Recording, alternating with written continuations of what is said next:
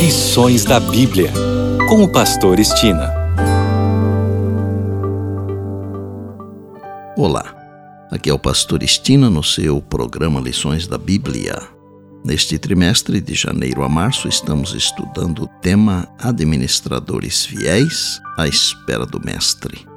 Assunto da semana: Retribuindo.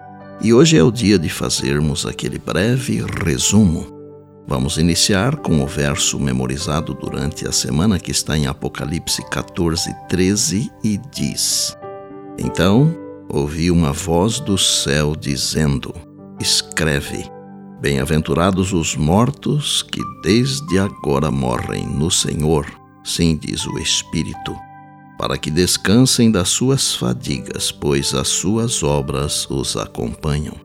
Nem todas as pessoas se sentem confortáveis quando se trata do assunto da morte.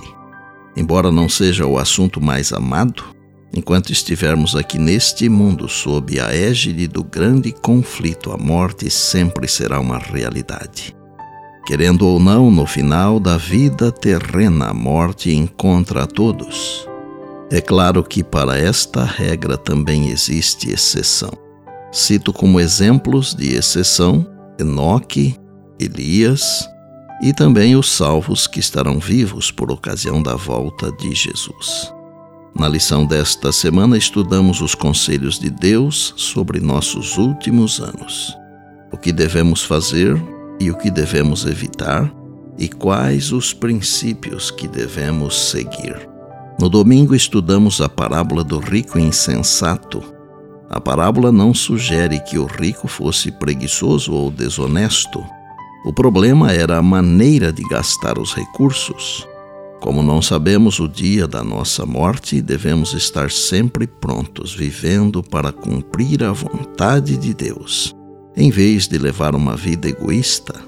Se, tendo recebido as bênçãos de Deus, só pensamos em nós mesmos e ignoramos os outros e a causa de Deus, estamos seguindo o exemplo do rico louco, do rico insensato.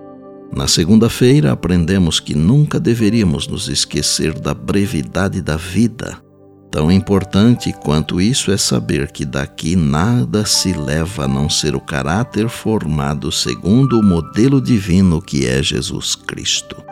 Na terça-feira, aprendemos que a vida é muito solene para ser absorvida em negócios terrenos e temporais, em um redemoinho de cuidados e ansiedades pelas coisas terrenas que são apenas um átomo em comparação com as coisas de interesse eterno.